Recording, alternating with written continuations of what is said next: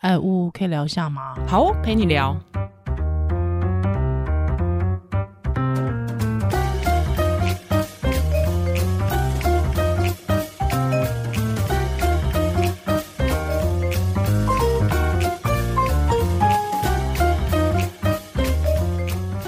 哎，欢迎回到屋陪你聊。嗯，我是依兰，我是屋。嗯，我们今天访问的这是《镜周刊》的记者。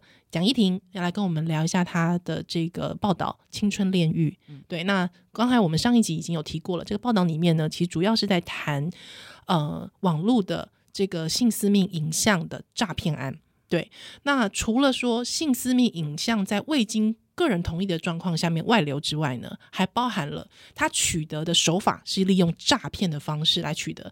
那这些对象大部分可能都会是未成年、小有名气的网红。对网红的女孩子哈，对，那我们刚才有提到说，这个上集我们提到说，其实真的大家很容易被骗，其实被骗没有这么的呃难，嗯，对。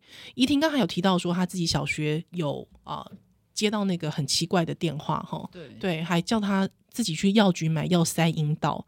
我我我自己啦，我自己听起来，我觉得这个人。以我们大人会觉得说啊，他又没无利可图，他又没有办法从这个通话电话里面拿到你的钱，或者是骗到你的身体，那他到底在爽什么？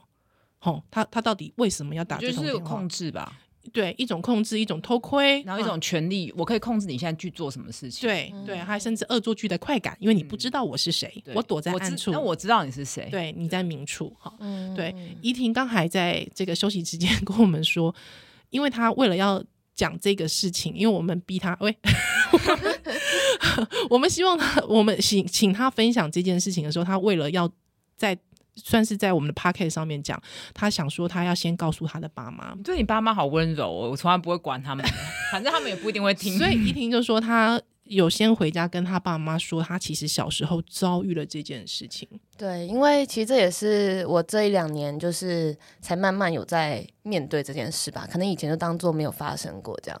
所以我那一天就是想说，既然跟呜呜提过，那我觉得如果真的要在节目上讲，我还是要先让我爸妈知道比较好，免得他们可能改天听到以后就吓坏这样。嗯嗯嗯。所以我就那天在家里吃饭的时候，然后我就。很轻松的提起，就说：“哎、欸，你们知道我以前小学时候接过一通电话吗？”然后他就我，我跟我爸妈其实感情算还蛮不错，就我们蛮常聊天，所以他们那时候就是会用一种感觉，好像是听到一个好笑的故事。来、嗯、来说说看，是什么、啊？是什么、啊？边吃饭这样。然后那个故事越听就是越母汤嘛，所以他们越听越觉得哎、欸、毛骨悚然。对他们，我就因为我是坐在他们对面，所以我就越听越越看越讲越看到他们的那个表情就是变了。嗯，就你可以慢慢的看到他们的表情是。其实我边讲的时候，我有点于心不忍，因为我觉得他们，他们感觉到他们好像曾经一度失职，或者曾经我好像，嗯、其实他们的小孩就看起来好像就是很安全的长到了现在，但他其实曾经发生过一件他们完全不知道的事，是有可能会失控的事。嗯，那你觉得为什么当初你不敢跟你爸妈说？那个时候是真的完全就是不敢讲哎、欸，可是我不知道那个不敢讲的原因究竟是什么？是觉得说被骂吗？或是觉得这件事情？恐怖到你不知道该怎么去言语嘛？就是、嗯、通常你碰到可怕的事情，一般人就选择遗忘嘛。嗯，就是一般像这次接触到很多受害者，他们其实在当下第一时间是删掉那个简讯的。嗯嗯，他们删掉了所有对话的内容跟所有的就是可以联系他们管道，因为他们觉得当做没有发生过就好了，那他们也不知道会外流这样。嗯哼，所以其实当下我的那个感觉，应该就是真的太害怕到。我先当做他没发生好了。嗯哼，这个真的是，就像有些人会会去质疑一些被性侵的人，为什么这么久之后才说出来？对，因为这是人的一种防卫机转，他会先解离，就是他会偏把这件事藏封藏起来，但是可能事隔多年才又回想起来。而而而且应该是说，在那个当下，就是呃，会先先想说我要厘清这件事情，可是因为这件事情太脱离常轨了，你难以厘清，所以你就会觉得啊，既然那么难以厘清，可是我又不可能。把我的生活马马上暂停，一直去想这件事情，去厘清这件事情，那不如选择遗忘。我先暂时放着，嗯，对，或者是我就选择遗忘，对，那让把那个伤害降到最低，嗯嗯，哦，因为这个事情可能会让我，我越想会持续伤害我，那我就先让它降低，这是一般人的防卫机转啦。对，对，对，对。那你那个时候爸妈听完脸一沉，你想法是？我就开始鼓励他们，我就说，哎、欸，没没事啊，我现在也是就是长到现在这个样子，然后我还做了这些就是报道这样，然后这个事情其实让我在做这个报道的时候，其实对这些受害者是非常感同身受的，就是、嗯、这样讲其实蛮可悲的吼，就是。因为你曾经发生过很类似的，但我们完全没办法跟他们类比，因为我我的这个那个伤害的那个嗯，对对对，产生的效应真的是太大了。对，但是你可以很容易的去想象到这件事情失控的可能性跟它的结果，嗯、所以我其实当下是在就是都是主要是在安抚我爸妈，就是跟他们说，嗯、这事情其实现在对我来说已经过去了，没什么，我可以提出来，它是一个已经可以讲的事情了。但是也因为这件事情，我其实更认知到这个这个犯罪的行为是多么的普遍跟。任何人都逃逃脱不了这样子。是是。那怡婷，你常看到这些报道或是照片，你不会就是对社会的信任度降低吗？嗯，会啊。对，就是你不会就是有点变成说很讨厌男性，或者说看到旁边人都疑神疑鬼，或是。你对性这件事情会不会有点排斥？像比方我看完他那个报道，嗯、我都觉得去公厕我很不安心哎、欸。嗯，哦，我倒是还好，嗯，但是我会对于我觉得我会回应到个人的亲密生活或性生活，或是各种看到比较熟的性的男性的时候，我会觉得。你就是会有点觉得你是不是也是其中之一？嗯，那你会，我是男生都会看 A 片嘛？那你会不会去看这些偷拍的？嗯、那会不会有一天我被偷拍，你也会看，然后很爽？嗯，就是会对，尤其是异性产生一个很强烈的抗拒跟排斥。了解。所以像刚开麦前在聊那个时候，我都不太想听，因为会影响到我自己的。嗯嗯的对男性的态度，嗯、就是你可能，也许你就是会转射到、投射到说，来整间只是产检的爸爸，你就对他很凶。嗯嗯，我我有时候会这样，所以我就是很不是很想要接触，但是你又不能不接触、不去讲。是是是。所以怡婷是怎么去做这个切割的？对，嗯，我觉得是两个部分啊，一个是对这个整体社会 的部分，我确实是知道说有这样子的人存在，而且这个人数其实蛮多的，是就是比如说那些群组。可能就两三万人以上啊，或是那些脸书的群组也是四万五万人，甚至更多。所以我知道这样的犯罪跟这样的人，他是无处不在，而且是就是各就在我们身身边。对对对，嗯、所以确实像宜兰说，就是我我去公厕其实也都非常紧张，嗯，然后或是去一些试衣间啊、更衣间，其实我都会就稍微这样会看一下，想说是不是会有这样的情况，嗯、甚至是比如说你在订 Airbnb，你也知道就是很多、嗯。其实很多犯罪也是发生在旅馆内的偷拍嘛，所以就有一想说，哇，这个住的地方会不会其实也不安全？所以其实确实我在嗯、一般的生活过程，其实都会感受到这样子的不舒服的感觉。但我觉得对于很多女生应该也都是，就如果有看过这类的报道的话，其实都会开始慢慢注意到这件事情。但是回到就是身边比较亲近的，比如说异性或是男性，好了，就是。我自己反而是可以分得比较开耶，就是因为我觉得我身边的人都是我已经 很有选过了是不是，对，因为我很有意识的这几年只只想接近硬碟先拿出来检查，对，就是每一个人思想检查，不是不是，就是真的是很有意识的去挑选，就是跟他们在一起我觉得很舒服的对象，嗯、就是我觉得都长到这个年纪了，就是那些会让你觉得很不舒服、很不舒服、很不适的人，我觉得是可以稍微嗯，就是过滤他们，对对对，所以。可能因为也经历过不少的关系吧，所以其实我现在是蛮珍惜身边这些人的。就是我会觉得，嗯、比如说像跟法白他们聊，上次法白那两个都是男生啊，嗯、然后或是像我的，嗯、对，或是我的伴侣，其实我都很常会跟他们聊这个话题。就是我会很常的一直跟他们说我最近在做什么题目，然后这个题目它内容牵涉什么。所以其实他们多数时候都是给我蛮多的支持的，嗯、就是好的，嗯，就是他们会跟我说你看到的东西是什么，然后。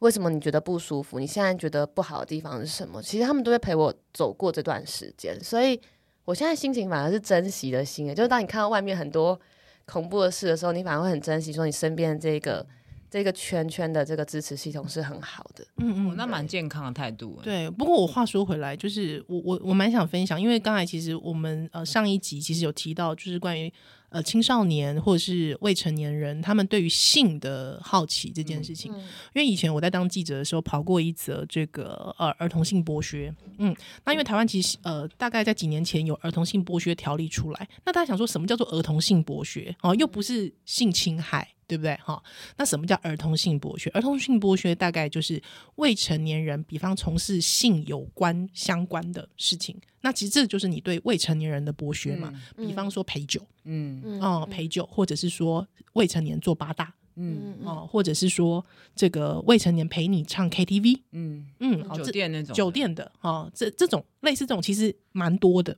对，那大家就想说，哎，这些人小孩子是不是？都是可能大家会一定，因为我其实那个时候我在去做这个采访的时候，我们一开始先记得刻板印象，一定会有刻板印象，一定会想说啊，通常会去做的可能是某一种阶层的孩子，嗯，哦，可能家里又要贴标签，单亲啊，嗯，对他家里可能不是很富裕啊，妈妈年纪也比较小就生他，对啊，哈，可能妈妈也是未婚妈妈，他说家里比较复杂啦，他爸妈可能有进出监狱的记录啦，一定都是标签，应该就很多飞过来了，对，好，可是很好玩。我去跑了之后，因为我是直接去社会局来负责的社工，很多其实家庭都是非常正常的中产家庭哦。哦，嗯，很多孩子们的出生，这些会去做八大陪酒的，哦的未成年人，嗯、其实他们家庭甚至不乏有那种社会高阶人士，嗯、比方说可能爸妈是公司的经理啊、嗯、老板啊，对，那为什么会？他们为什么会去做这件事情？其实最主要一件事情是，很容易其实是家庭疏于陪伴。嗯嗯，因为父母可能事业很忙碌，特别是家庭事业成功的爸妈，其实很忙的。嗯，对，他可能是小孩回家就是丢补习班，或是丢安亲班，家里可能是钥匙儿童。对，那这是其中之一。另外一种其实，呃，他可能其实也并非是他。他真的是爸妈疏于照顾，可是其实是什么性的吸引力哦，性教育不足。嗯、对，嗯、可是这种吸引力，我我不能说完完全全性教育不足，而是因为我没有经历过，我想知道那是什么样的世界。嗯、对，那当我有好奇心，好奇心，嗯，因为有朋友如果跟我讲说，其实你没有要干嘛，你只是跟一群大人一起玩，然后讲一些很新鲜的事情，对，之后他们会教你很多事情，他们跟你一起唱歌，你就跟他们一起唱唱歌就好，你不会唱歌吗？巫女会不会唱歌？对不对？你也蛮爱唱歌的，可以唱歌，还有我们可以赚点零用钱。对，之后我们就可以一起出去玩嘞。你想不想跟我一起去垦丁玩？哦，嗯，这样真的会那个？对啊，如果你国中生，你是国中生，你听到这种话，你想不想？你想不想去？只去一个晚上而已啊。对，真的是，而且又不是到半夜，还是会回家啊，十点就回家。嗯嗯，对，你要不要去？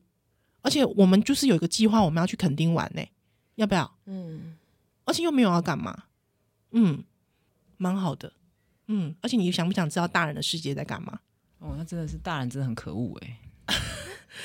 就是说，我的意思是说，其实这个东西，你看，连我是成年人，如果我听到这样的工作机会，我会不会去？说实在的。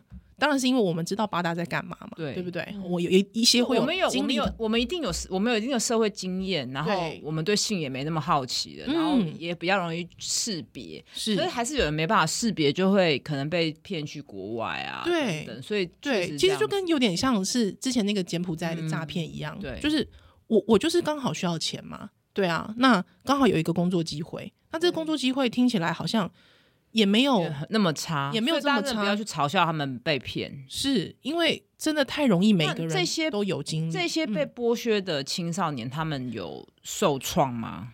呃，应该是这样讲，就是说，呃，当然确实有一些可能是真的是家庭经济因素，嗯嗯、或是家庭的背景的，嗯，对。但是呢，有一些人其实他们会觉得，其实赚钱还蛮快的，嗯嗯，嗯，而且确实。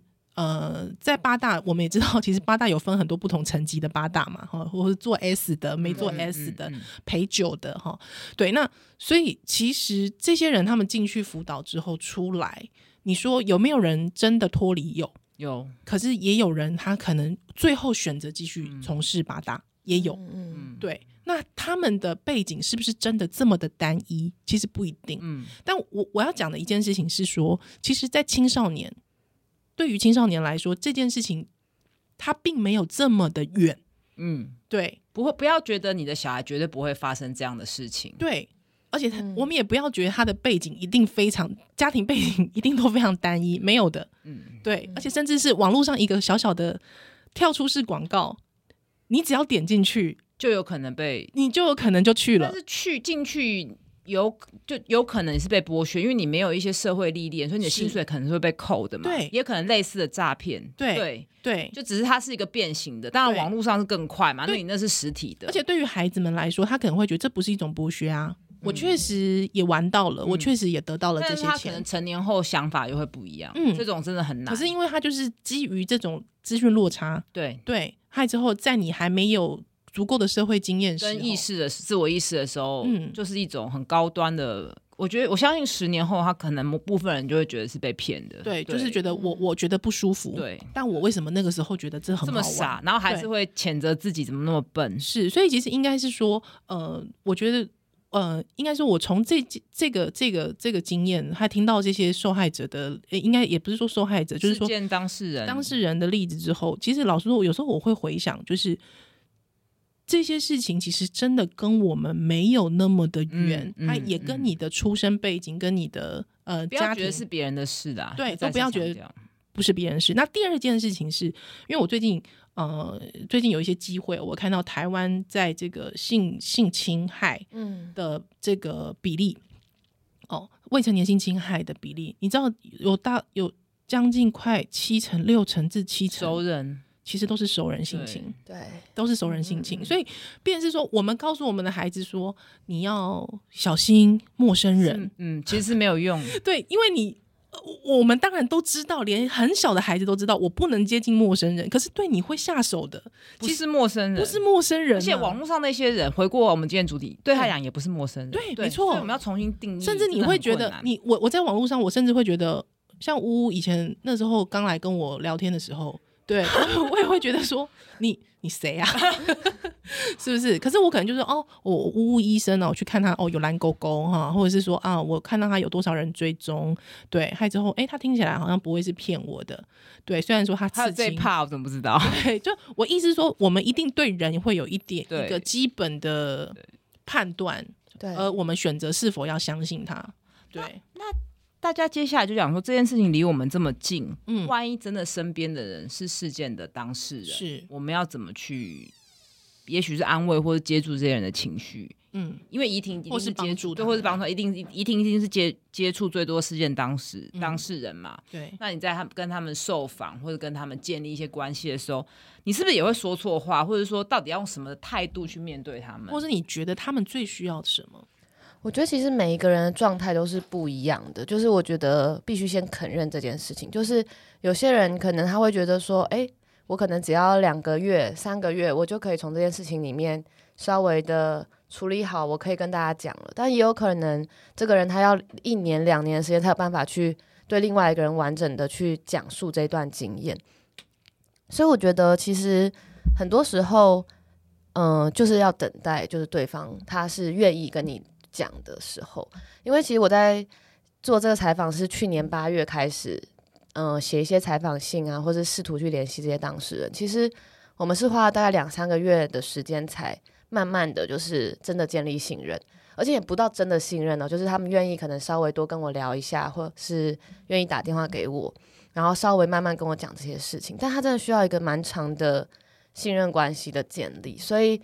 我觉得那是对记者来说啦，就是记者的话，跟我们一般的人跟人的信任关系的建立又有一点不一样。对，嗯嗯，因为毕竟受访者跟记者之间还是彼此有各自想要的一些事情，可能有些地方是符合的，所以我们会一起为了某个目标而努力。但是，所以我们是认知到这件事的嘛，所以他可能会比一般人更快速的去建立某些信任的关系。但是你必须还是非常努力，就你要不断的去跟他们证明说，这个报道它不会是。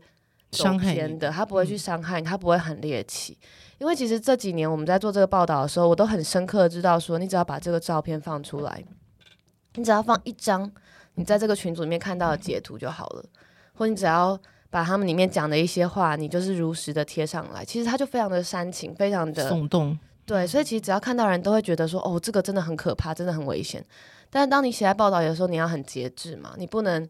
你不能用会伤害这些女生的语言去写这个报道。因因为我我我我们其实，在开录前，其实我问了一些呃关于犯案的细节。嗯，对，好，那呃，怡婷，我觉得怡婷是个非常负责任的记者，就是说她在这件事情上面相当的有节制。有时候我们在采取记者在采取说我们要怎么下笔的时候，其实有时候我们也会觉得啊。呃我我觉得这会遇到一个很大的困境，就是说，我并不是因为我要耸动，我并，但是我希望这件事情可以让大家更重视、更在乎。对，而我可能需要用恐吓的也好，或者是说让大家知道说，哇，原来他那个真实、巨细迷的描写，对，巨细对，或者是说他的真实竟然这么的可以可怕到这种地步。可是，在另外一方面，我又必须保护我的当事人，嗯、对。那保护我当事人之外，我还要需要去考虑到说，我这么做的目的是什么？那我能不能达到这个目标？嗯、那即便我达到这个目标之后，然后呢？嗯，对我我我，所以呃，我我我觉得那个时候我看到你的报道，其实我觉得是非常节制，而且非常的怎么讲，非常负责的。对，就是把事件讲得很清楚，嗯、但是略过一些一定可能会伤害到当事人，或者是那那其实我那时候去。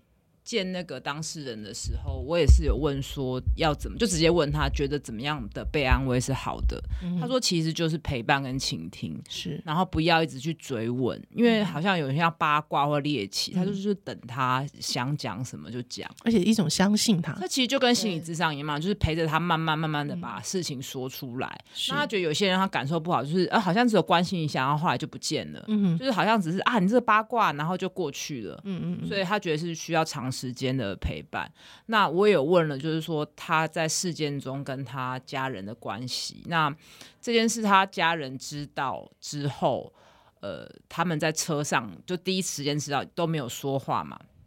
他的那个家人也都有点吓到。那当天晚上他就把那个女生叫他房间，然后跟他说：“家人，爸爸，爸爸。”然后他的安慰的方式就是也是蛮 蛮拙劣，也就是说啊，没关系，你就当做参加一次天体营什么的。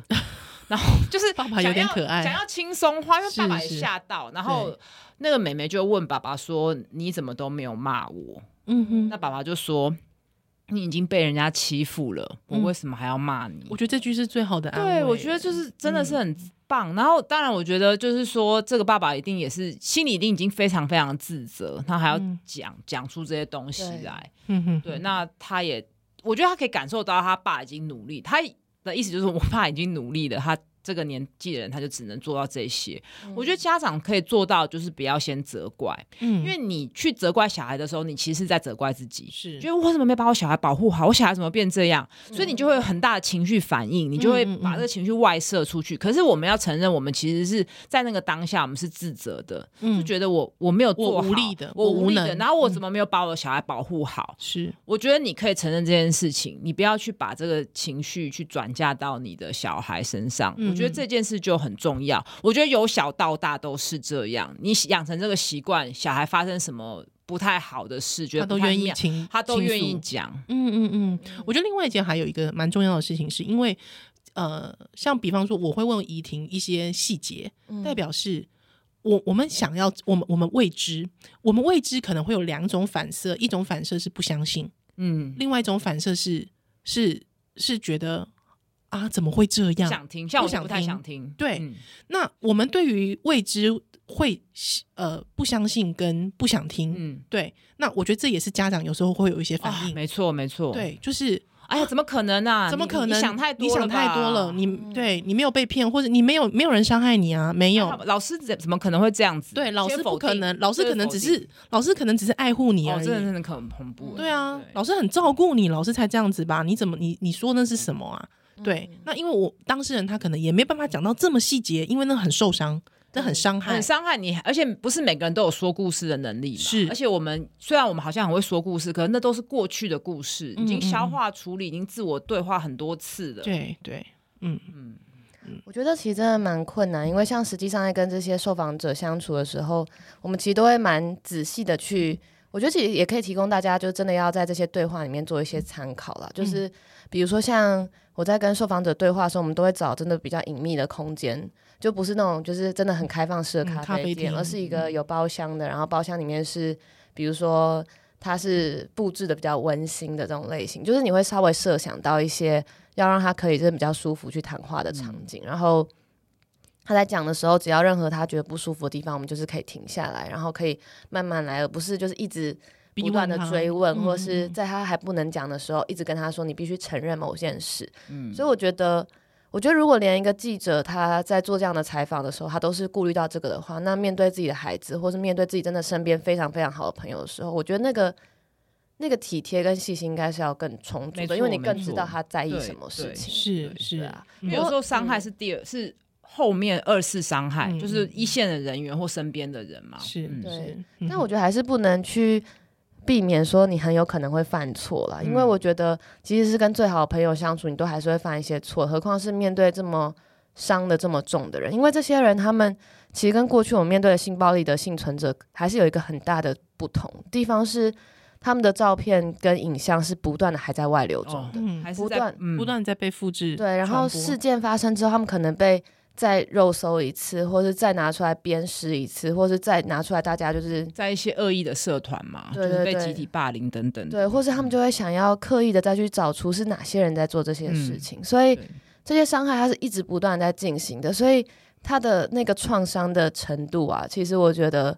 真的是你，你没有经历到很难，可能很像硫酸一样，会一直继续腐蚀下去。嗯、那你即使把硫酸冲掉之后，你还是冲不干净。是对，就是那个痛，你真的是真的是陪伴他们，你才会感受到那个痛，真的是没办法结束。哎，所以其实那个心情，我自己是真的一直也都蛮难过的。嗯、就是即使报好刊登之后，其实蛮长的时间，我都还是有点走不出来，就是会觉得，哎、嗯，就是虽然报道。感觉很多人看了，然后他确实也造成一些影响力，因为像是像是也是有读者告诉我说，他们在发生事情之后，其实一直去跟警察机关投诉，哦，好像说要要办这个案子，或是赶快去处理这样子，然后也会有一些立委啊，或是一些民意代表会关心这件事情，甚至是更多的受害者，他们可能知道这件事情，他们也有了一些去诉说的能力等等的，但是。还是会觉得心很痛诶、欸，就是会觉得，那我的这些真的采访过的受害者里面，有些人他们真的还在遭遇这样子的痛苦的过程，有些人可能他已经放下了，他说他想要好好的去迎接他新的人生，用这个报道做一个据点嘛。可是有人却还是在受伤，对对对，那可能怡婷就会觉得，哎、欸，我得到了这个报道的 credit，可是他们得到了什么？对那你们觉得，就是说，我们最后可以来聊一下，就是在报道之后，我们还可以做些什么？嗯嗯嗯，就是包括就是我觉得法律其实是最后一个防线，因为现在这个法律跟不上这个犯罪的变化。那是我觉得至少要下架，嗯，能不能把这些影像来源下架，就是一个很困难的事情。嗯、但是我相信这些事件的当事人是最希望的是，至少要把这些东西下架，不要再去恶意的传播。是，嗯，对，我觉得当然就是。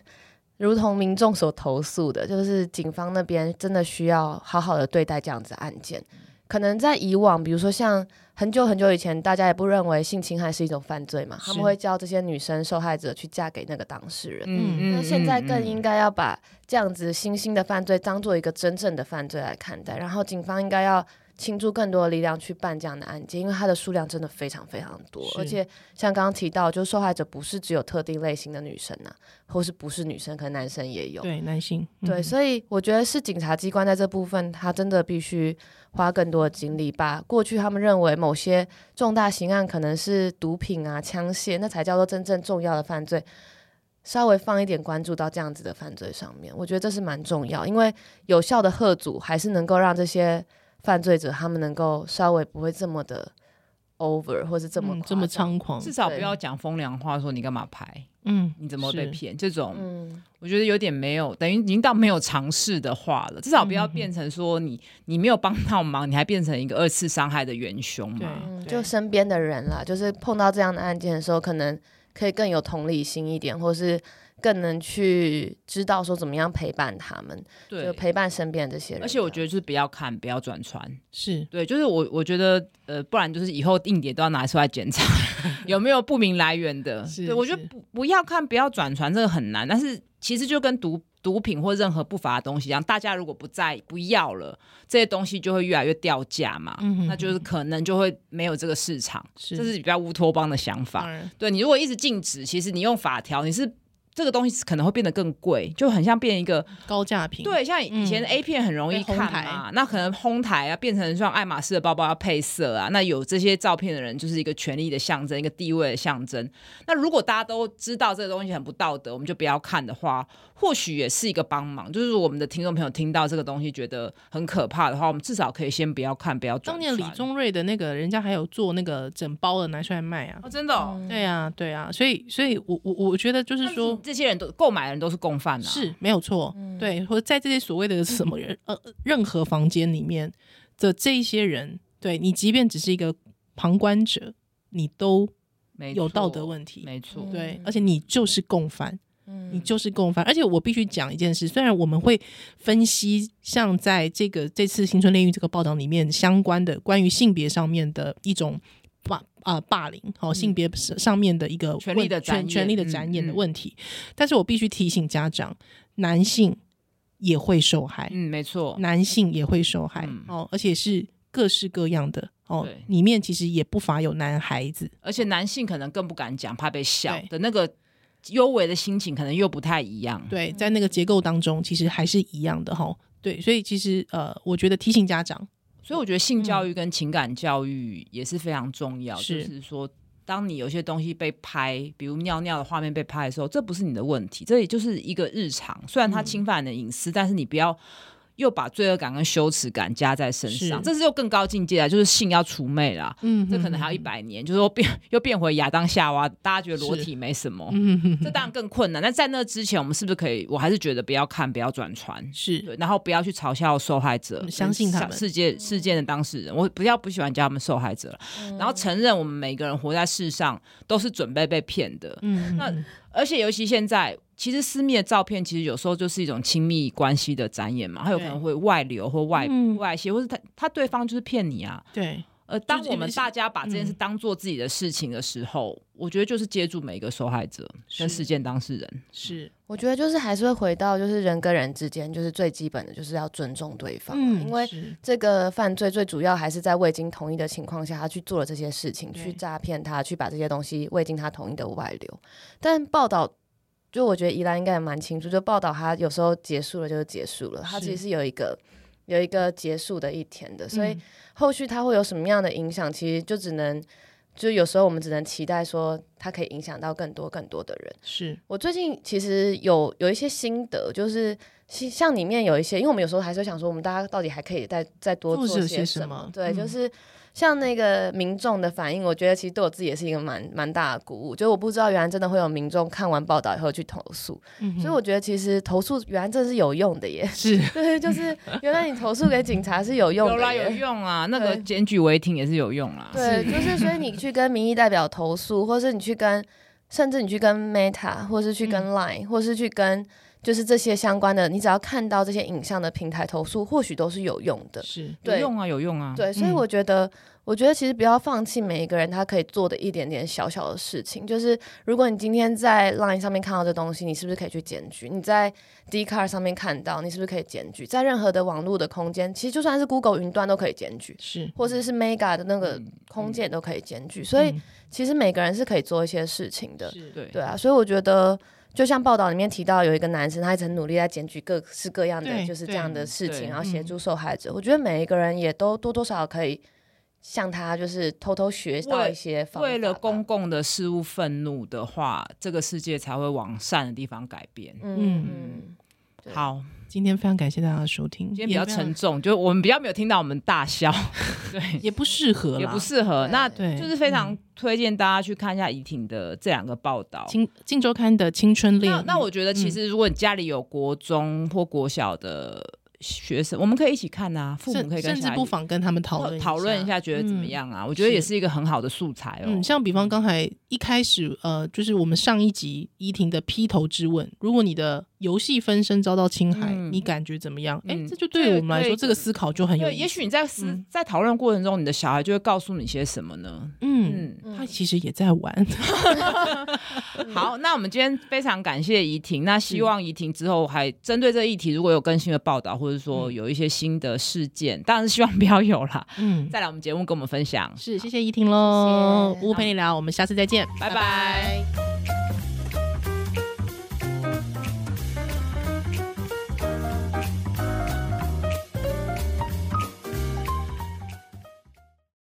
哎，呜可以聊一下吗？好，陪你聊。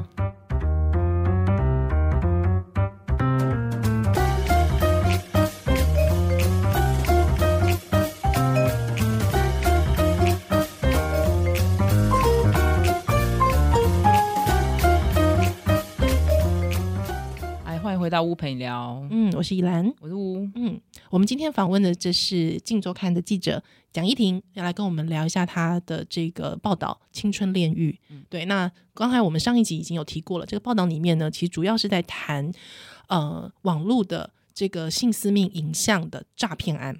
对，那除了说性私密影像在未经个人同意的状况下面外流之外呢，还包含了他取得的手法是利用诈骗的方式来取得。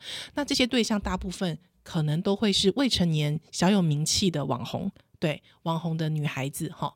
对，那我们刚才有提到说，这个上集我们提到说，其实真的大家很容易被骗，其实被骗没有这么的呃难。嗯，对。怡婷刚才有提到说，她自己小学有啊。呃接到那个很奇怪的电话，哈，对对，还叫他自己去药局买药塞阴道。我我我自己啦，我自己听起来，我觉得这个人，以我们大人会觉得说啊，他又没无利可图，他又没有办法从这个通话电话里面拿到你的钱，或者是骗到你的身体，那他到底在爽什么？吼，他他到底为什么要打这种电话？就是控制吧。对，一种控制，一种偷窥，然后一种权力，啊、我可以控制你现在去做什么事情。对对，还甚至恶作剧的快感，因为你不知道我是谁，嗯、我躲在暗处，那我，我知道你是谁。对，你在明处哈。对，怡婷刚还在这个休息之间 跟我们说，因为他为了要讲这个事情，因为我们逼他，喂，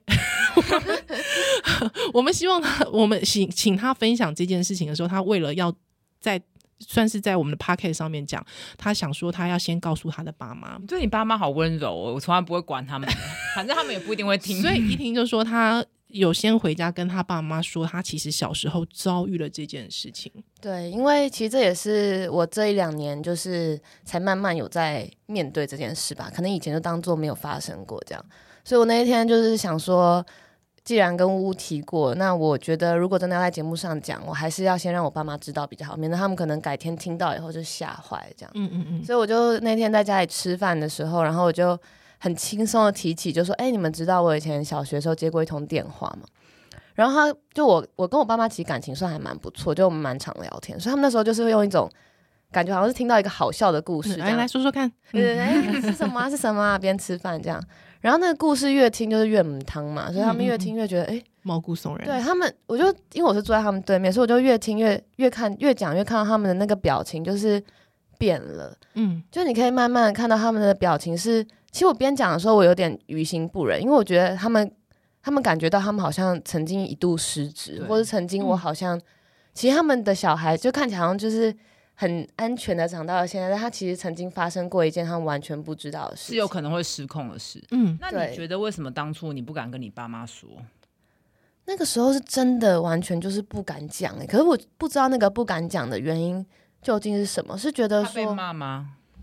或是觉得这件事情恐怖到你不知道该怎么去言语吗？就是。嗯通常你碰到可怕的事情，一般人就选择遗忘嘛。嗯，就是一般像这次接触到很多受害者，他们其实在当下第一时间是删掉那个简讯的。嗯嗯，他们删掉了所有对话的内容跟所有的就是可以联系他们管道，因为他们觉得当做没有发生过就好了，他们也不知道会外流这样。嗯，所以其实当下我的那个感觉，应该就是真的太害怕到。我先当做他没发生好了。嗯哼，这个真的是，就像有些人会会去质疑一些被性侵的人，为什么这么久之后才说出来？对，因为这是人的一种防卫机转，他会先解离，就是他会偏把这件事藏封藏起来，但是可能事隔多年才又回想起来。而而而且应该是说，在那个当下，就是呃，会先先想说我要厘清这件事情，可是因为这件事情太脱离常轨了，你难以厘清，所以你就会觉得啊，既然那么难以厘清，可是我又不可能。把我的生活马马上暂停，一直去想这件事情，去厘清这件事情，那不如选择遗忘。我先暂时放着，嗯，对，或者是我就选择遗忘，对，那让把那个伤害降到最低，嗯嗯，哦，因为这个事情可能会让我，我越想会持续伤害我，那我就先让它降低，这是一般人的防卫机转啦。对，对，对，对。那你那个时候，爸妈听完脸一沉，你想法是？我就开始鼓励他们，我就说：“哎、欸，没没事啊，我现在也是，就是长到现在这个样子，然后我还做了这些就是报道，这样，然后这个事情其实让我在做这个报道的时候，其实对这些受害者是非常感同身受的，就是、嗯、这样讲，其实蛮可悲的哈，就是。”因为你曾经发生过很类似的，但我们完全没办法跟他们类比，因为我我的这个那个伤害的那个嗯，对对对，产生的效应真的是太大了。对，但是你可以很容易的去想象到这件事情失控的可能性跟它的结果，嗯、所以我其实当下是在 就是都是主要是在安抚我爸妈，就是跟他们说，嗯、这事情其实现在对我来说已经过去了，没什么，我可以提出来，它是一个已经可以讲的事情了。但是也因为这件事情，我其实更认知到这个这个犯罪的行为是多么的普遍跟。任何人都逃逃脱不了这样子。是是。那怡婷，你常看到这些报道或是照片，你不会就是对社会的信任度降低吗？嗯，会啊。对，就是你不会就是有点变成说很讨厌男性，或者说看到旁边人都疑神疑鬼，或是你对性这件事情会不会有点排斥？像比方我看完他那个报道，嗯、我都觉得去公厕我很不安心哎、欸。嗯，哦，我倒是还好，嗯，但是我会对于我觉得我会回应到个人的亲密生活或性生活，或是各种看到比较熟的性的男性的时候，我会觉得。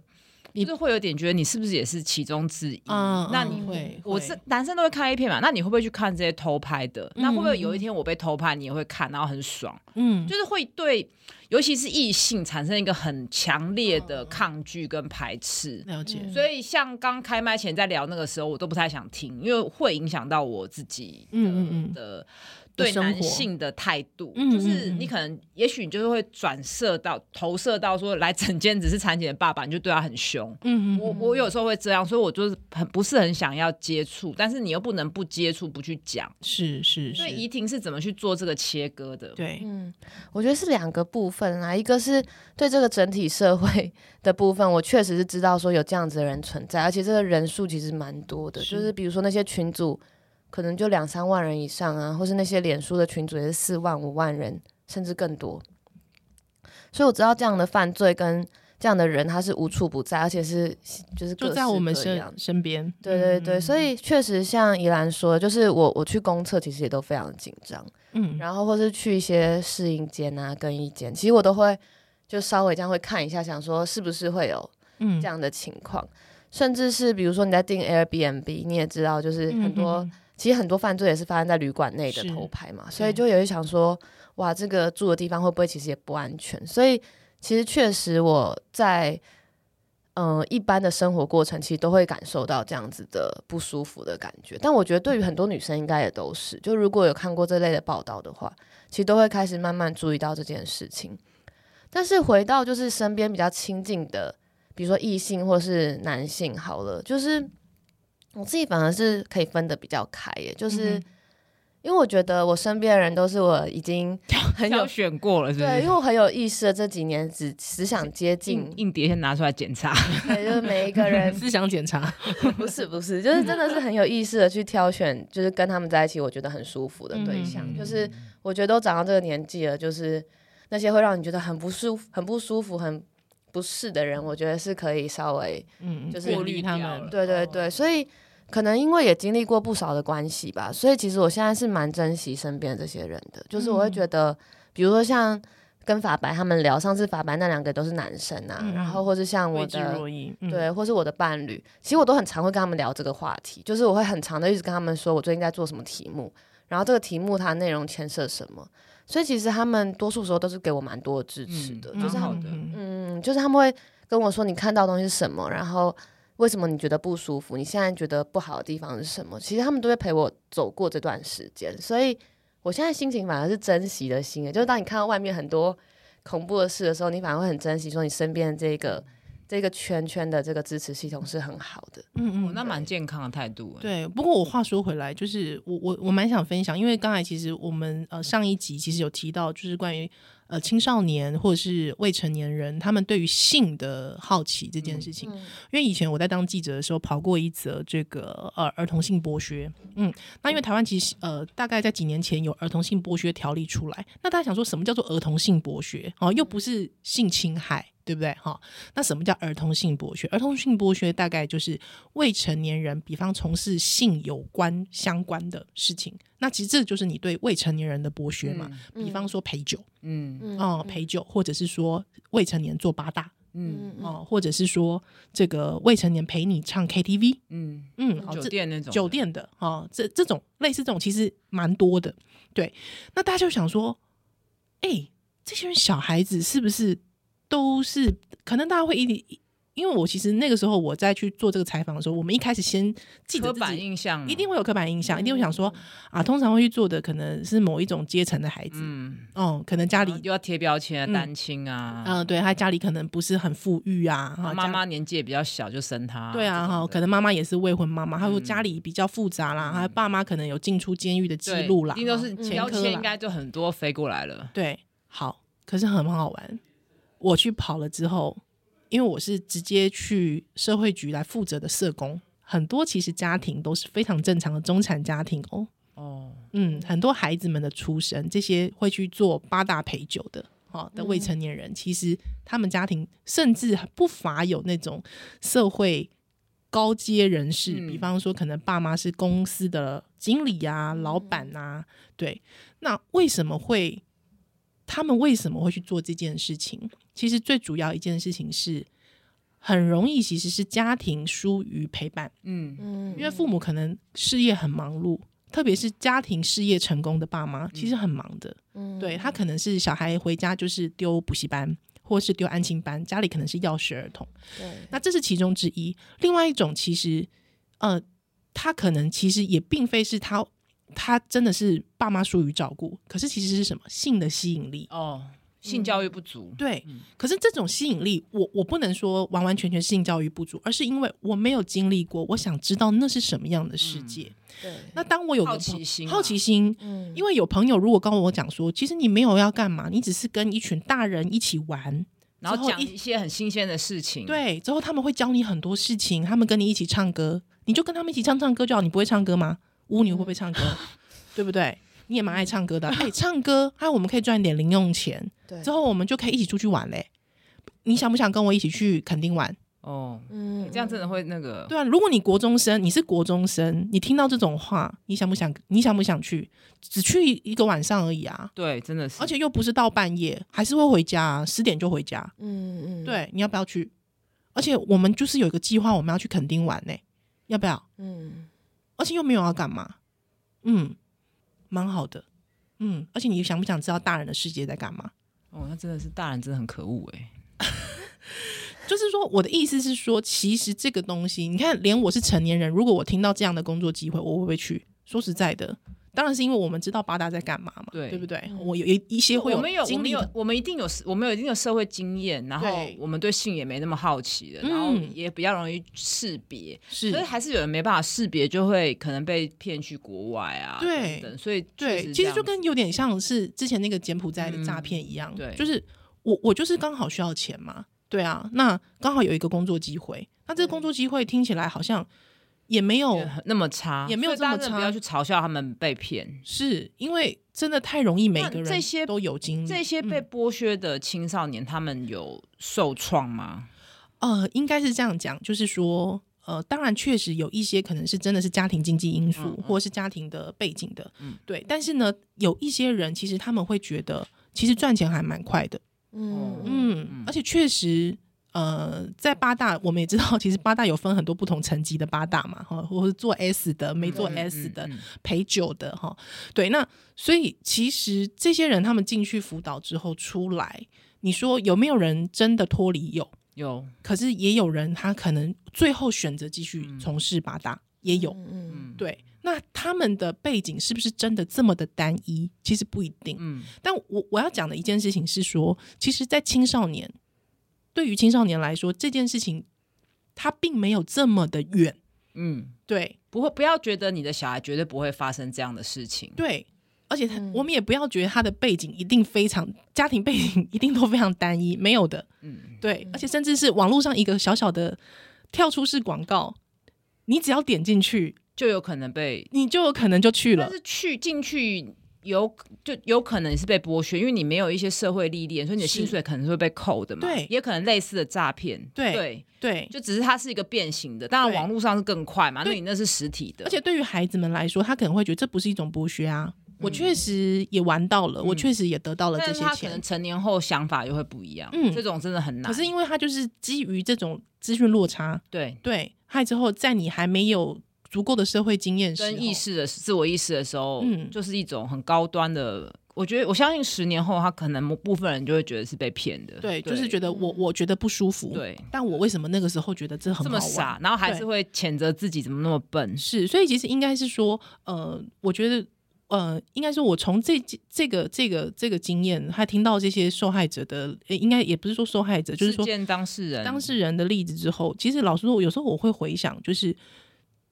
这些事情其实真的跟我们没有那么的远，它、嗯嗯、也跟你的出生背景、嗯、跟你的呃家庭，不要觉得是别人的事的、啊，对，都不要觉得不是别人的事。那第二件事情是，因为我最近呃最近有一些机会，我看到台湾在这个性性侵害的这个比例，嗯、哦，未成年性侵害的比例，你知道有大有将近快七成、六成至七成熟人。其实都是熟人性情，对，都是熟人性情。嗯、所以，便是说，我们告诉我们的孩子说，你要小心陌生人。嗯，其实是没有用。对，因为你，我们当然都知道，连很小的孩子都知道，我不能接近陌生人。可是，对你会下手的，不是陌生人，不是陌生人、啊。而且，网络上那些人，回过我们今天主题，对他讲也不是陌生人。对，对没错。我们要重新定义。甚至你会觉得，你我我在网络上，我甚至会觉得，像呜呜以前那时候刚来跟我聊天的时候。对，我也会觉得说你你谁啊？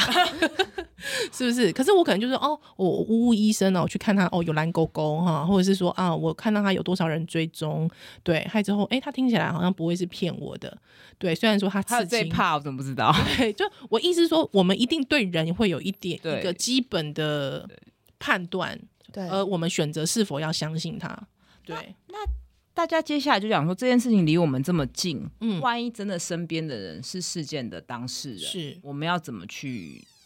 也许是安慰或者接住这些人的情绪，嗯，因为怡婷一定是接触，对，或是帮助，一定怡婷一定是接接触最多事件当时、嗯、当事人嘛，对。那你在他跟他们受访或者跟他们建立一些关系的时候，你是不是也会说错话，或者说到底要用什么态度去面对他们，或是你觉得他们最需要什么？我觉得其实每一个人的状态都是不一样的，就是我觉得必须先肯认这件事情。就是有些人可能他会觉得说，哎，我可能只要两个月、三个月，我就可以从这件事情里面稍微的处理好，我可以跟大家讲了。但也有可能这个人他要一年、两年的时间才有办法去对另外一个人完整的去讲述这段经验。所以我觉得其实很多时候，嗯、就是要等待，就是对方他是愿意跟你。讲的时候，因为其实我在做这个采访是去年八月开始，嗯、写一些采访信啊，或者试图去联系这些当事人。其实我们是花了大概两三个月的时间，才慢慢的就是真的建立信任，而且也不到真的信任呢，就是他们愿意可能稍微多跟我聊一下，或是愿意打电话给我，然后稍微慢慢跟我讲这些事情。但他真的需要一个蛮长的信任关系的建立，所以。我觉得那是对记者来说啦，就是记者的话，跟我们一般的人跟人的信任关系的建立又有一点不一样。对，嗯嗯，因为毕竟受访者跟记者之间还是彼此有各自想要的一些事情，可能有些地方是符合的，所以我们会一起为了某个目标而努力。但是所以我们是认知到这件事的嘛，所以他可能会比一般人更快速的去建立某些信任的关系。但是你必须还是非常努力，就你要不断的去跟他们证明说，这个报道它不会是伤害的，他不会去伤害你，他不会很猎奇。因为其实这几年我们在做这个报道的时候，我都很深刻的知道说，你只要把这个照片放出来，你只要放一张你在这个群组里面看到的截图就好了，或你只要把他们里面讲的一些话，你就是如实的贴上来，其实他就非常的煽情，非常的耸动。对，所以其实只要看到人都会觉得说，哦，这个真的很可怕，真的很危险。但是当你写在报道的时候，你要很节制嘛，你不能。你不能用会伤害这些女生的语言去写这个报道，因因为我我我我们其实，在开录前，其实我问了一些呃关于犯案的细节，嗯，对，好，那呃，怡婷，我觉得怡婷是个非常负责任的记者，就是说她在这件事情上面相当的有节制。有时候我们在采取记者在采取说我们要怎么下笔的时候，其实有时候我们也会觉得啊。呃我我觉得这会遇到一个很大的困境，就是说，我并不是因为我要耸动，嗯、我并，但是我希望这件事情可以让大家更重视、更在乎。对，而我可能需要用恐吓的也好，或者是说让大家知道说，哇，原来他那个真实、巨细靡遗的描写，对，巨细对，或者是说他的真实竟然这么的可以可怕到这种地步。可是，在另外一方面，我又必须保护我的当事人，嗯、对。那保护我当事人之外，我还要需要去考虑到说，我这么做的目的是什么？那我能不能达到这个目标？嗯、那即便我达到这目标之后，然后呢？嗯，对我我我，所以，呃，我我我觉得那个时候我看到你的报道，其实我觉得是非常节制，而且非常的怎么讲，非常负责的。对，就是把事件讲得很清楚，嗯、但是略过一些一定可能会伤害到当事人，或者是那那其实我那时候去。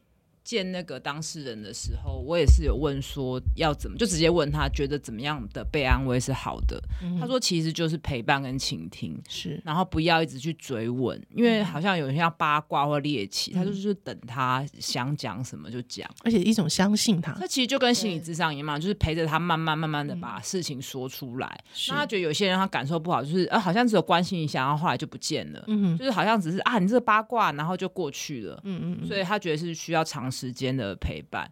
那我也有问了，就是说他在事件中跟他家人的关系。那这件事他家人知道之后，呃，他们在车上就第一时间知道都没有说话嘛。他的那个家人也都有点吓到。那当天晚上他就把那个女生叫到房间，然后跟他说：“家人，爸爸是，爸爸。”然后他的安慰的方式就是也是蛮蛮拙劣，就是说啊，没关系，你就当做参加一次天体营什么的。然后就是爸爸有点可爱，想要轻松化，因为爸爸也吓到。是是然后那个妹妹就问爸爸说：“你怎么都没有骂我？”嗯哼，那爸爸就说：“你已经被人家欺负了，我为什么还要骂你？”我觉得这句是最好的安慰。对，我觉得就是真的是很。嗯棒，然后当然，我觉得就是说，这个爸爸一定也是心里一定已经非常非常自责，他还要讲、嗯、讲出这些东西来。对，对，那他也，我觉得他可以感受到他爸已经努力，他的意思就是我爸已经努力了，他。这个年纪的人，他就只能做到这些。嗯、我觉得家长可以做到，就是不要先责怪，嗯，因为你去责怪小孩的时候，你其实是在责怪自己，是，觉得我怎么没把我小孩保护好，我小孩怎么变这样，嗯、所以你就会有很大的情绪反应，你就会把这个情绪外射出去。可是我们要承认，我们其实是在那个当下，我们是自责的，嗯、就觉得我我没有做好，我无力的，我无力的，然后我怎么没有把我的小孩保护好？是、嗯，我觉得你可以承认这件事情，你不要去把这个情绪去转嫁到你的小孩身上。嗯、我觉得这件事就。就很重要，我觉得由小到大都是这样。你养成这个习惯，小孩发生什么不太好的事，觉得他都愿意听，他都愿意讲。嗯嗯嗯，我觉得另外一件还有一个蛮重要的事情，是因为呃，像比方说，我会问怡婷一些细节，嗯、代表是我我们想要，我们我们未知，我们未知可能会有两种反射，一种反射是不相信，嗯，另外一种反射是是是觉得。啊，怎么会这样？想听，像我不太想听。对，嗯、那我们对于未知会呃不相信跟不想听，嗯，对。那我觉得这也是家长有时候会有一些反应。啊、没错，没错。对，就是哎呀，怎么可能啊？怎么可能？你想太多，你想太多了。你对你没有被骗，或者你没有没有人伤害你啊？没有。老师怎怎么可能会这样子？对，老师不可能。老师可能只是老师可能只是爱护你而已。真的真的很恐怖。对啊，老师很照顾你，老师才这样子吧？你怎么你你说那是什么啊？对，那因为我当事人他可能也没办法讲到这么细节，因为那很受伤。这很伤害，很伤害你，而且不是每个人都有说故事的能力嘛。是，而且我们虽然我们好像很会说故事，可是那都是过去的故事，嗯、已经消化处理，已经自我对话很多次了。对对，嗯嗯嗯，我觉得其实真的蛮困难，因为像实际上在跟这些受访者相处的时候，我们其实都会蛮仔细的去，我觉得其实也可以提供大家，就真的要在这些对话里面做一些参考了。就是比如说像我在跟受访者对话的时候，我们都会找真的比较隐秘的空间。就不是那种就是真的很开放式的咖啡店，嗯、而是一个有包厢的，然后包厢里面是，比如说它是布置的比较温馨的这种类型，就是你会稍微设想到一些要让他可以就是比较舒服去谈话的场景，嗯、然后他在讲的时候，只要任何他觉得不舒服的地方，我们就是可以停下来，然后可以慢慢来，而不是就是一直不断的追问，问或是在他还不能讲的时候，一直跟他说你必须承认某件事。嗯，所以我觉得。我觉得，如果连一个记者他在做这样的采访的时候，他都是顾虑到这个的话，那面对自己的孩子，或是面对自己真的身边非常非常好的朋友的时候，我觉得那个那个体贴跟细心应该是要更充足的，因为你更知道他在意什么事情。是是啊，有时候伤害是第二，是后面二次伤害，就是一线的人员或身边的人嘛。是，对。但我觉得还是不能去。避免说你很有可能会犯错了，因为我觉得即使是跟最好的朋友相处，你都还是会犯一些错，何况是面对这么伤的这么重的人。因为这些人他们其实跟过去我们面对的性暴力的幸存者还是有一个很大的不同地方，是他们的照片跟影像是不断的还在外流中的，哦、不断不断在被复制。对，然后事件发生之后，他们可能被。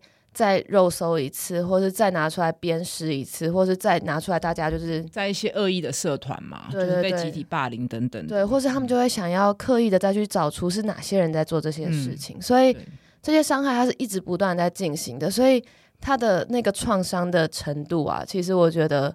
真的是你，你没有经历到很难，可能很像硫酸一样，会一直继续腐蚀下去。嗯，那你即使把硫酸冲掉之后，你还是冲不干净。是对，就是那个痛，你真的是真的是陪伴他们，你才会感受到那个痛，真的是没办法结束。哎，所以其实那个心情，我自己是真的一直也都蛮难过的。就是即使报好刊登之后，其实蛮长的时间，我都还是有点走不出来，就是会觉得，哎，就是虽然报道。感觉很多人看了，然后他确实也造成一些影响力，因为像是像是也是有读者告诉我说，他们在发生事情之后，其实一直去跟警察机关投诉，哦，好像说要要办这个案子，或是赶快去处理这样子，然后也会有一些立委啊，或是一些民意代表会关心这件事情，甚至是更多的受害者，他们可能知道这件事情，他们也有了一些去诉说的能力等等的，但是。还是会觉得心很痛，哎，就是会觉得，嗯、那我的这些真的采访过的受害者里面，有些人他们真的还在遭遇这样子的痛苦的过程，有些人可能他已经放下了，他说他想要好好的去迎接他新的人生，用这个报道做一个据点嘛。可是有人却还是在受伤，对对对，那可能怡婷就会觉得，哎，我得到了这个报道的 credit，可是他们得到了什么？嗯，那你们觉得，就是说，我们最后可以来聊一下，就是在报道之后，我们还可以做些什么？嗯嗯嗯，就是包括就是我觉得法律其实是最后一个防线，因为现在这个法律跟不上这个犯罪的变化。那我觉得至少要下架，嗯，能不能把这些影像来源下架，就是一个很困难的事情。但是我相信这些事件的当事人是最希望的是，至少要把这些东西下架，不要再去恶意的传播。是，嗯，对，我觉得当然就是。如同民众所投诉的，就是警方那边真的需要好好的对待这样子案件。可能在以往，比如说像很久很久以前，大家也不认为性侵害是一种犯罪嘛，他们会叫这些女生受害者去嫁给那个当事人。嗯，那现在更应该要把这样子新兴的犯罪当做一个真正的犯罪来看待，然后警方应该要。倾注更多的力量去办这样的案件，因为它的数量真的非常非常多，而且像刚刚提到，就是受害者不是只有特定类型的女生呐、啊，或是不是女生，可能男生也有。对，男性。嗯、对，所以我觉得是警察机关在这部分，他真的必须花更多的精力，把过去他们认为某些重大刑案可能是毒品啊、枪械，那才叫做真正重要的犯罪。稍微放一点关注到这样子的犯罪上面，我觉得这是蛮重要，因为有效的贺阻还是能够让这些犯罪者他们能够稍微不会这么的 over 或是这么、嗯、这么猖狂，至少不要讲风凉话，说你干嘛拍，嗯，你怎么被骗？这种，嗯，我觉得有点没有，等于已经到没有尝试的话了。至少不要变成说你你没有帮到忙，你还变成一个二次伤害的元凶嘛。嗯、就身边的人啦，就是碰到这样的案件的时候，可能。可以更有同理心一点，或是更能去知道说怎么样陪伴他们，对，就陪伴身边这些人。而且我觉得就是不要看，不要转传，是对，就是我我觉得呃，不然就是以后硬碟都要拿出来检查 有没有不明来源的。是对，我觉得不不要看，不要转传，这个很难。但是其实就跟毒。毒品或任何不法的东西一样，大家如果不在不要了，这些东西就会越来越掉价嘛，嗯、哼哼那就是可能就会没有这个市场，是这是比较乌托邦的想法。嗯、对，你如果一直禁止，其实你用法条，你是。这个东西可能会变得更贵，就很像变一个高价品。对，像以前的 A 片很容易看嘛，嗯、那可能哄抬啊，变成像爱马仕的包包要配色啊，那有这些照片的人就是一个权力的象征，一个地位的象征。那如果大家都知道这个东西很不道德，我们就不要看的话，或许也是一个帮忙。就是我们的听众朋友听到这个东西觉得很可怕的话，我们至少可以先不要看，不要转。当年李宗瑞的那个人家还有做那个整包的拿出来卖啊，哦、真的、哦？嗯，对啊，对啊，所以，所以我我我觉得就是说，这些人都购买。人都是共犯啊，是没有错，嗯、对，或者在这些所谓的什么人呃任何房间里面的这一些人，对你，即便只是一个旁观者，你都有道德问题，没错，对，而且你就是共犯，嗯、你就是共犯，而且我必须讲一件事，虽然我们会分析，像在这个这次新春炼狱这个报道里面相关的关于性别上面的一种。霸啊霸凌，好、哦、性别上面的一个权力的权权力的展演的问题，嗯嗯、但是我必须提醒家长，男性也会受害，嗯，没错，男性也会受害，嗯、哦，而且是各式各样的，哦，里面其实也不乏有男孩子，而且男性可能更不敢讲，怕被笑的那个幽微的心情，可能又不太一样，对，在那个结构当中，其实还是一样的，哈、哦，对，所以其实呃，我觉得提醒家长。所以我觉得性教育跟情感教育也是非常重要。嗯、就是说，当你有些东西被拍，比如尿尿的画面被拍的时候，这不是你的问题，这也就是一个日常。虽然它侵犯你的隐私，嗯、但是你不要。又把罪恶感跟羞耻感加在身上，是这是又更高境界了，就是性要除魅啦。嗯哼哼，这可能还要一百年，就是说变又变回亚当夏娃，大家觉得裸体没什么，嗯、哼哼这当然更困难。那在那之前，我们是不是可以？我还是觉得不要看，不要转传，是对，然后不要去嘲笑受害者，相信他们事件事件的当事人，我不要不喜欢叫他们受害者了，嗯、然后承认我们每个人活在世上都是准备被骗的。嗯那而且尤其现在。其实私密的照片，其实有时候就是一种亲密关系的展演嘛，他有可能会外流或外、嗯、外泄，或是他他对方就是骗你啊。对，呃，当我们大家把这件事当做自己的事情的时候，嗯、我觉得就是接住每一个受害者跟事件当事人。是，我觉得就是还是会回到就是人跟人之间，就是最基本的就是要尊重对方，嗯、因为这个犯罪最主要还是在未经同意的情况下，他去做了这些事情，去诈骗他，去把这些东西未经他同意的外流，但报道。就我觉得宜兰应该也蛮清楚，就报道他有时候结束了就是结束了，他其实是有一个有一个结束的一天的，所以后续它会有什么样的影响，其实就只能就有时候我们只能期待说它可以影响到更多更多的人。是我最近其实有有一些心得，就是像里面有一些，因为我们有时候还是想说，我们大家到底还可以再再多做些什么？什么对，就是。像那个民众的反应，我觉得其实对我自己也是一个蛮蛮大的鼓舞。就是我不知道原来真的会有民众看完报道以后去投诉，嗯、所以我觉得其实投诉原来真的是有用的耶。是，对，就是原来你投诉给警察是有用的，有啦，有用啊。那个检举违停也是有用啊。对，就是所以你去跟民意代表投诉，或是你去跟，甚至你去跟 Meta，或是去跟 Line，、嗯、或是去跟。